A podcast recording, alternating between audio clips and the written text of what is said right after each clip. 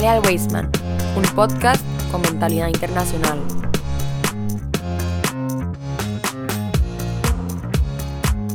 Muy buenas comunidad Weisman, bienvenidos una vez más al programa Hal Weisman, un podcast con mentalidad internacional, en esta ocasión en un programa especial del segmento creativos en el que como ustedes ya saben y conocen, mencionamos y hablamos sobre diferentes trabajos, elementos, proyectos, investigaciones que los estudiantes realizan en distintas materias, en distintas disciplinas y que por supuesto comparten con nosotros para entender un poco más el trabajo que se realiza a lo interno del colegio. Y el día de hoy vamos a conversar un poco acerca de un proyecto, que es el proyecto, uno de los proyectos sumativos que están realizando los chicos en el curso de política global, que se llama Análisis Comparativo de Movimientos Globales a través de, por supuesto, esto que estamos realizando nosotros, un podcast. Les comento un poco el objetivo para que tengan un poco de contexto y entiendan qué es lo que vamos a realizar. Se trata de hacer un análisis detallado de distintos tipos de movimientos sociales de resistencia y protestas, ya sean violentas o no violentas, y presentarlo en un formato en el que por supuesto sea compartido con diferentes personas del instituto. En este caso, elegimos, o más bien se les fue asignado el formato de podcast. En el curso de política global, en la unidad que estamos desarrollando en este momento que se llama eh, Poder, Soberanía y Relaciones Internacionales, estamos indagando acerca de los diferentes actores estatales y no estatales que influyen en las políticas internacionales. Y para ello hoy nos acompañan un grupo de estudiantes que preparó este podcast especialmente para ustedes. Quiero saludar con un afectuoso y caluroso aplauso a nuestro querido Ariel Franklin, más conocido como el Turco. ¿Cómo estás, Ariel? Ah, eh, muy bien, ¿y usted? Ariel, primera vez en el podcast, ¿verdad? Es correcto, un honor. Ariel, ¿cómo va, ¿cómo va el básquet? ¿Cómo van los torneos? Contanos un poquito antes de empezar. Eh, no, no, va, va súper bien. Ahorita tenés que ir a competir, ¿verdad? Dentro de poco. Sí. ¿O ya fuiste? No, no, el viernes me voy a Colombia a, a un torneo que, que espero que, que, me vaya bien.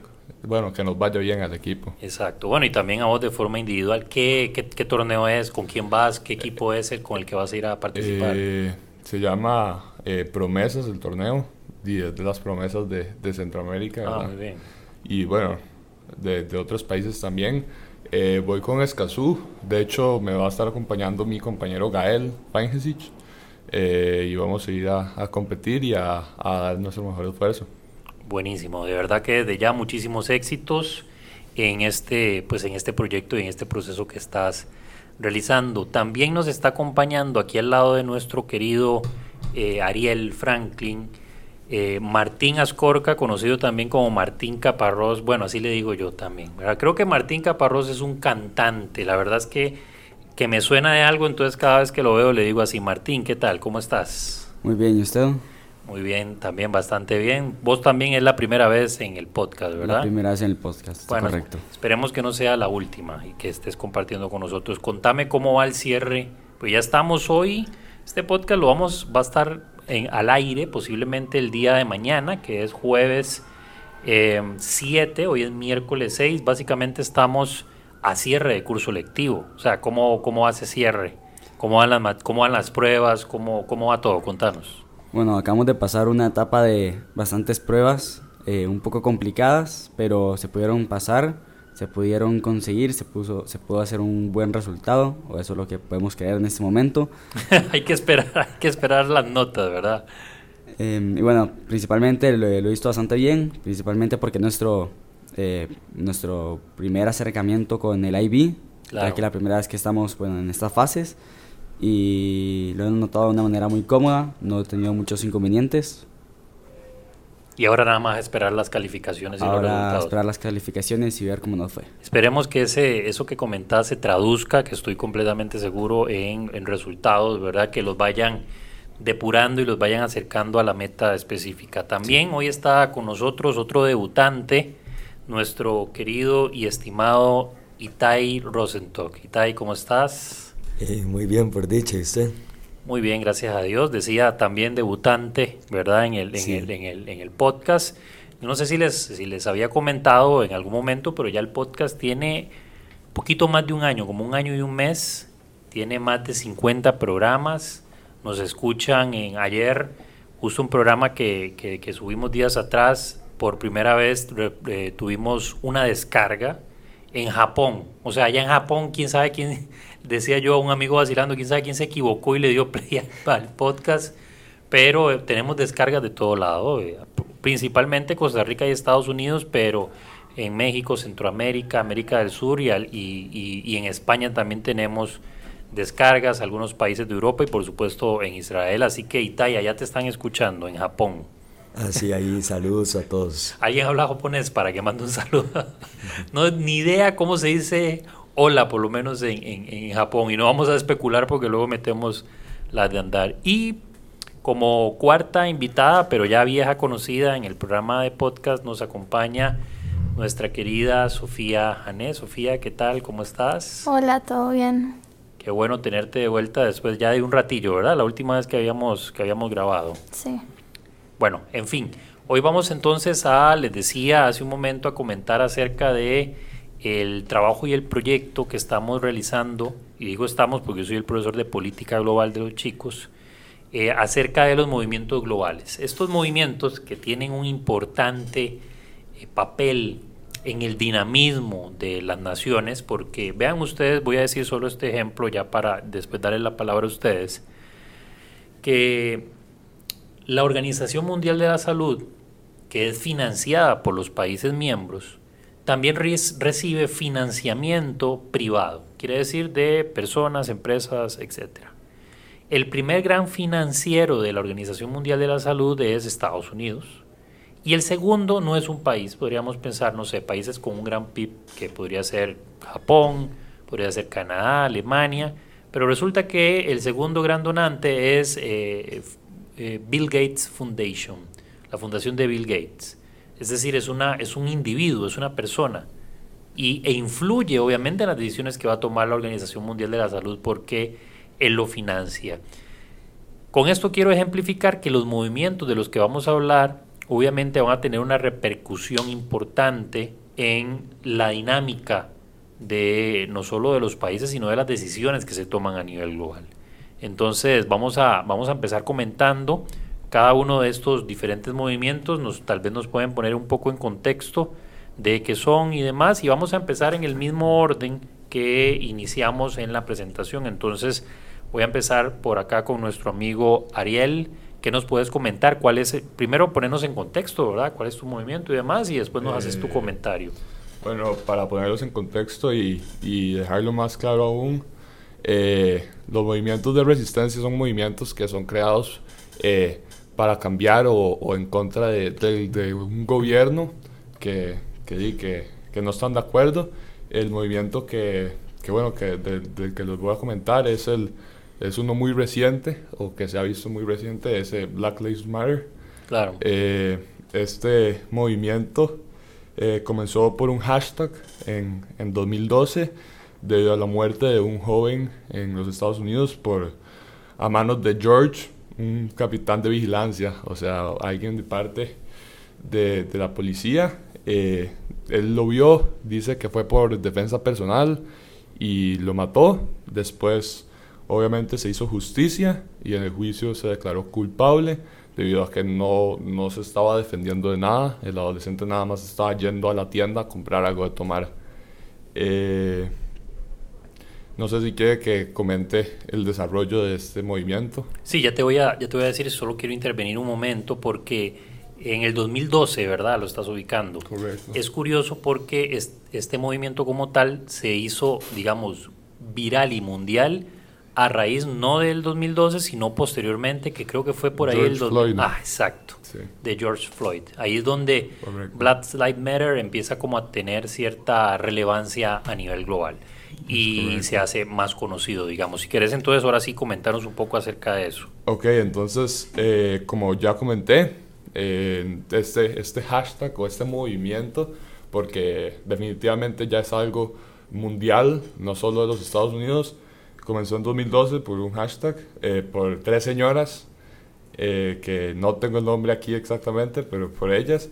Y después de, de eso, Lamentablemente hubo otra injusticia en el 2014 que tampoco es la de George Floyd, eh, que es la, por decirlo de alguna manera, la más viral y la, la que tuvo más repercusión mundialmente.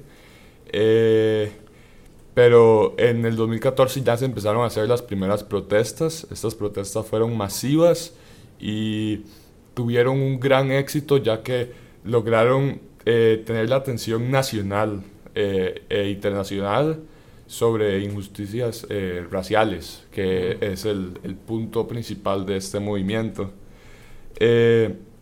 después de esto, ya como mencioné, se extendió internacionalmente.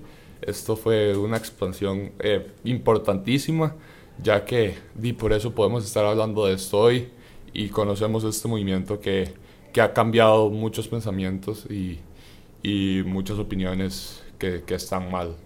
Es, es, curioso cómo un hashtag, que es como empieza el asunto, significó el movimiento global, que vamos a decir, ¿verdad? Black Lives Matter ha, ha, perdido un poquito la brújula eh, de, de, de, su de, de su motivación principal, ¿verdad? Ya hasta se ve vinculado inclusive con movimientos de antisemitismo.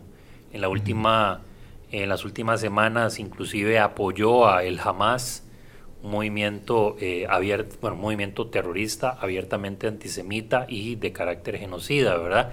Y al final, ¿cuál es el problema de esto? Que un movimiento que es inclusive, yo recuerdo ver publicaciones de personas eh, de distintas religiones, cristianos, católicos, judíos, lo que sea, apoyando este movimiento porque se ve que es algo legítimo, que pero después resulta que es antisemita hasta las vísceras, ¿verdad? Y entonces uno se queda básicamente pasmado con todo eso. No sé si quieres añadir algo más. Sí, eh, bueno, eh, añadiendo a eso, también, además de, de, las cosas positivas que podemos sacar de, de este movimiento, también hay cosas negativas que hay que tener en cuenta que al ser un movimiento esto genera opiniones y al ser el Internet, que es un mundo eh, muy grande y con muchas opiniones, se generan discusiones eh, horribles, eh, ya no solo entre usuarios en Twitter, sino políticamente hablando y, y, esto puede ser hasta cierto punto peligroso.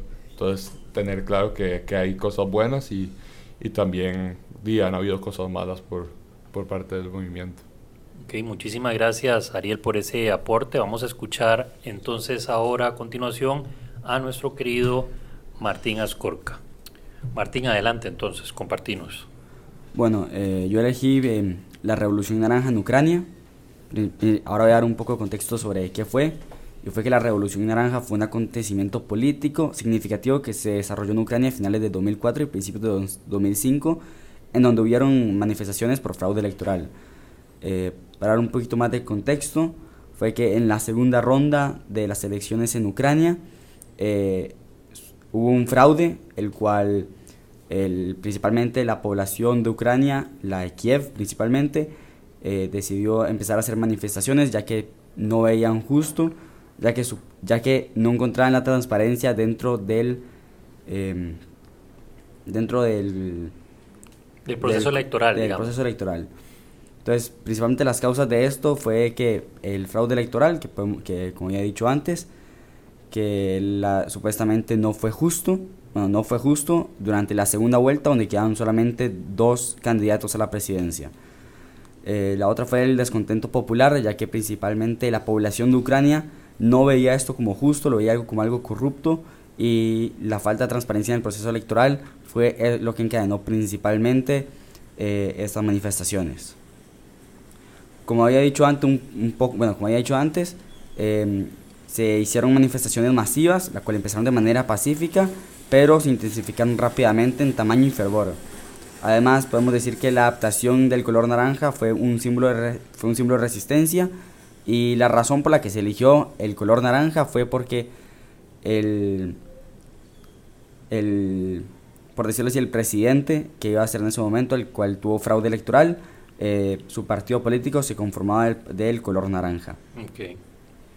Eh, además, podemos, podemos llevar a una rebeldía civil, la cual lo los manifestantes, la población de Ucrania en este caso, que no estaba contenta con lo que había sucedido en, eh, en dentro del dentro de lo electoral, eh, pues se llevaron a cabo pues actos de desobediencia civil, incluidas huelgas y bloqueos dentro principalmente del, eh, de Kiev, la capital de Ucrania, pero eso también llegó a otras ciudades de Ucrania.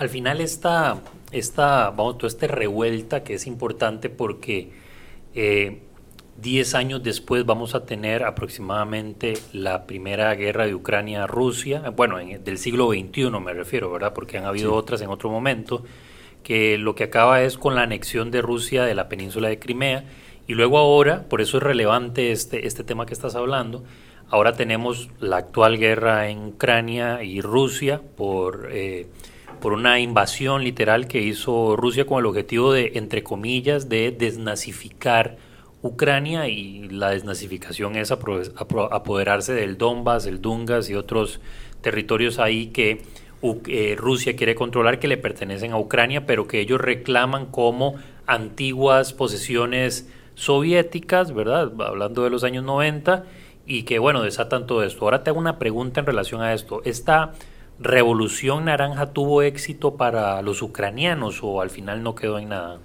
Eh, bueno, al final pudimos encontrar de que bajo la presión de, de la población y los comités internacionales, diferentes comités internacionales, eh, se anuló eh, los resultados de la primera vuelta, lo cual hicieron que se tuviera que rehacer la segunda vuelta de votaciones para elegir al presidente. Esto hizo que se pudiera, en este caso, encontrar más transparencia dentro de Em, dentro del, de todo lo electoral, por decirlo así, y pudo ganar el, el, presidente que la población quería que gane y en ese caso no hubo fraude electoral. Sí, entonces básicamente eso demuestra de que en el primero sí hubo... Demuestra que en el primero sí hubo fraude electoral y, y bueno, gracias a la, a la, población se pudieron rehacer, rehacer el, los votos, se pudieron rehacer el, todo para elegir el presidente. ¿Cuál crees vos, Martín, que es como la principal enseñanza que, nos, que, deja este movimiento de la Revolución Naranja y, sus consecuencias? Que decís vos, bueno, esto es lo principal, ¿qué crees vos? Bueno, principalmente nos podemos dar cuenta que eh, en estos casos, bueno, que principalmente el poder de un país no significa que, está, que es de una sola persona, que también todos juntos, toda la población junta, todo un grupo de personas puede hacer un cambio, puede lograr hacer un impacto dentro del país, puede lograr hacer un impacto dentro y hasta fuera del país si ellos quisieran. Eh, y que bajo muchas personas pueden ganarle a una misma persona, aunque la persona que está solitaria eh, tenga un mayor poder que ellos. Totalmente de acuerdo. Es justamente lo que estaba esperando, el poder de la gente, básicamente, lo que es una democracia. La palabra democracia tiene dos raíces griegas, demos y kratos. Demos que significa como eh, poder, eh, perdón, gente, población, y kratos que es fuerza, eh, poder, etcétera. Entonces como el poder de la gente, el poder del pueblo. Sí, podemos decir que el poder de la gente en este caso hizo que em, que pudiera encontrar una solución a esto y además hizo que dentro de del, del, del electoral se pudiera hacer justicia.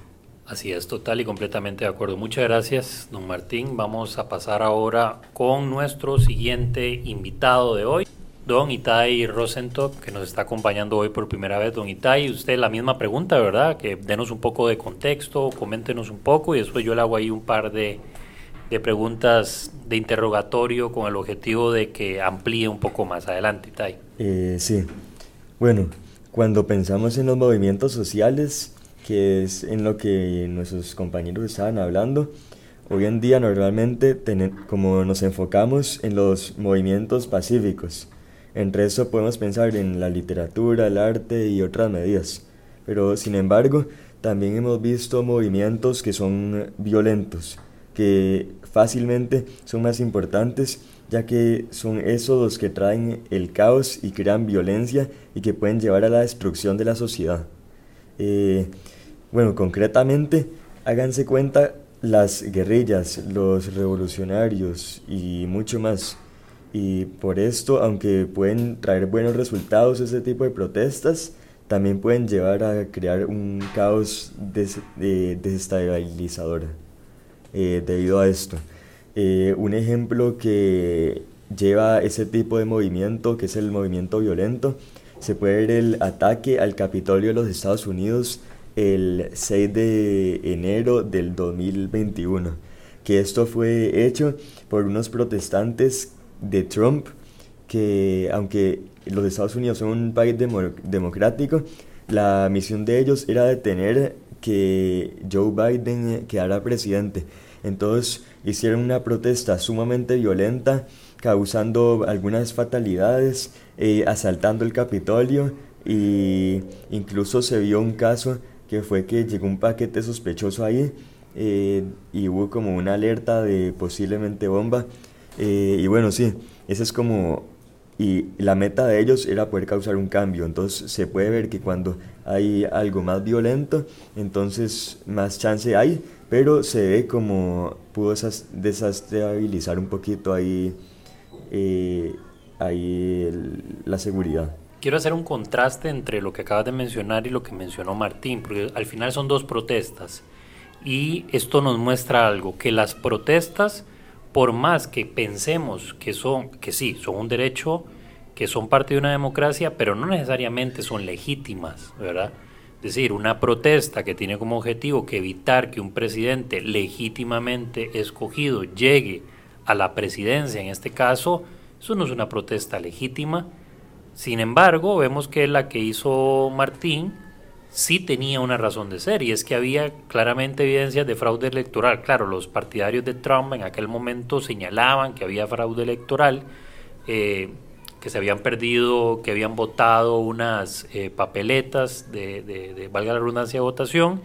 Y bueno, no necesariamente vamos a legitimar siempre, vemos también con lo de Black Lives Matter, su movimiento que nace de una coyuntura de que efectivamente en muchos casos hay eh, no solo abuso policial, sino también impunidad cuando los oficiales cometen delitos específicamente contra la población negra. Eh, no quiere decir que después este movimiento lo vamos a apoyar en, en todo cuanta cosa se le ocurra, ¿verdad? Eh, como decíamos hace un momento, ahora Black Lives Matter, al menos el, el, el, el Twitter oficial de Black Lives Matter Chicago apoyó abiertamente la incursión de el Hamas. Entonces, eso también tenemos que comprenderlo. Y no sé si tenés algo más que agregar por ahí. Eh, bueno, no, nada más que sí, opino exactamente igual. A mí me parece que ese tipo de protestas pueden ser un poco como que no puedan llegar a lograr algo, por más que lo intenten, por más violencia que presenten, no van a poder llegar a algo.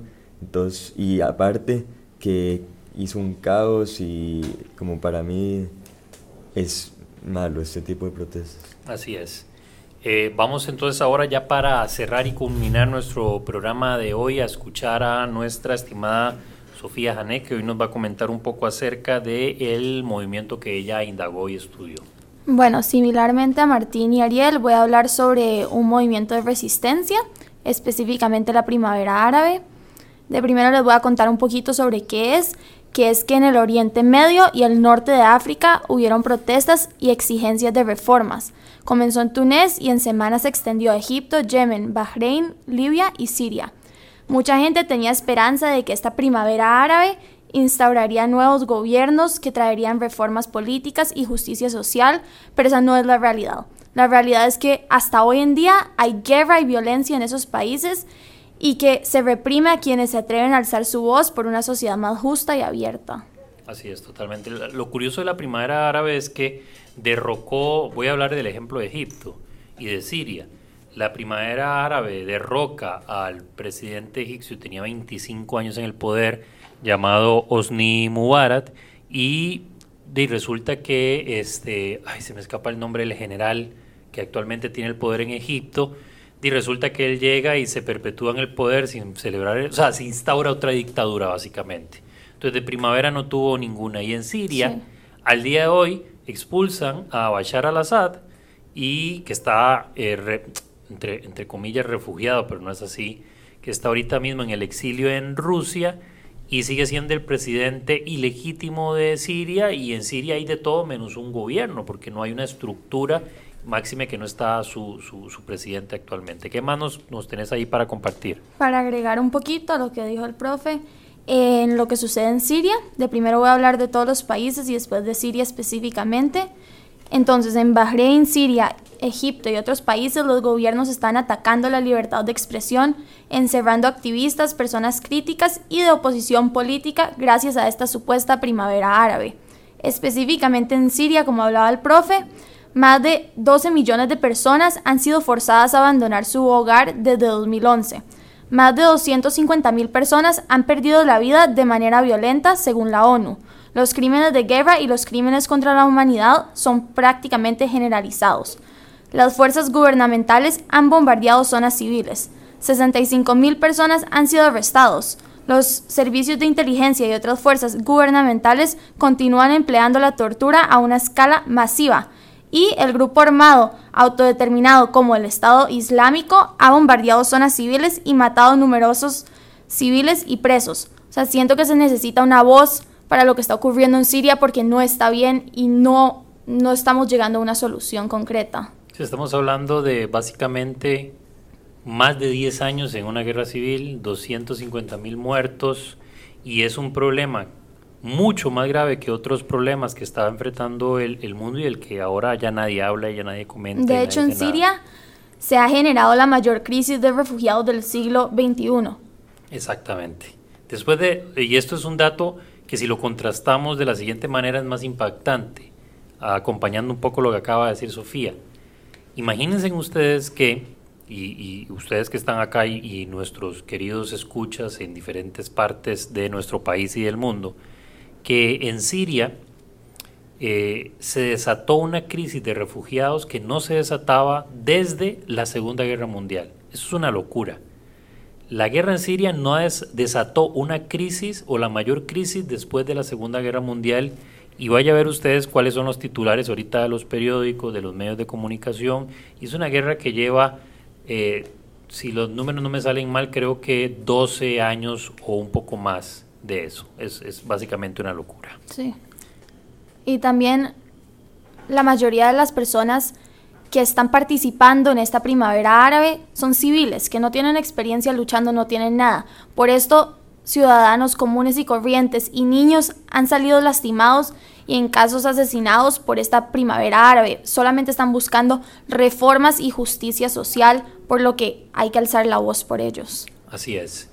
Espero que con esta última reflexión que acaba de decir Sofía, quedemos todos nosotros, no solo los aquí presentes, sino todos aquellos que nos están escuchando, alzar la voz por aquellas personas que están sufriendo en conflictos olvidados, en conflictos que se han dejado de lado y que lamentablemente hoy forman parte de la realidad del mundo. Espero, estimados escuchas, que hayan podido sacar aprendizajes, lecciones, así como lo hicieron estos cuatro estudiantes que nos acompañaron el día de hoy. Así que los esperamos en otro programa de nuestro podcast Hale al Weisman, un podcast con mentalidad internacional.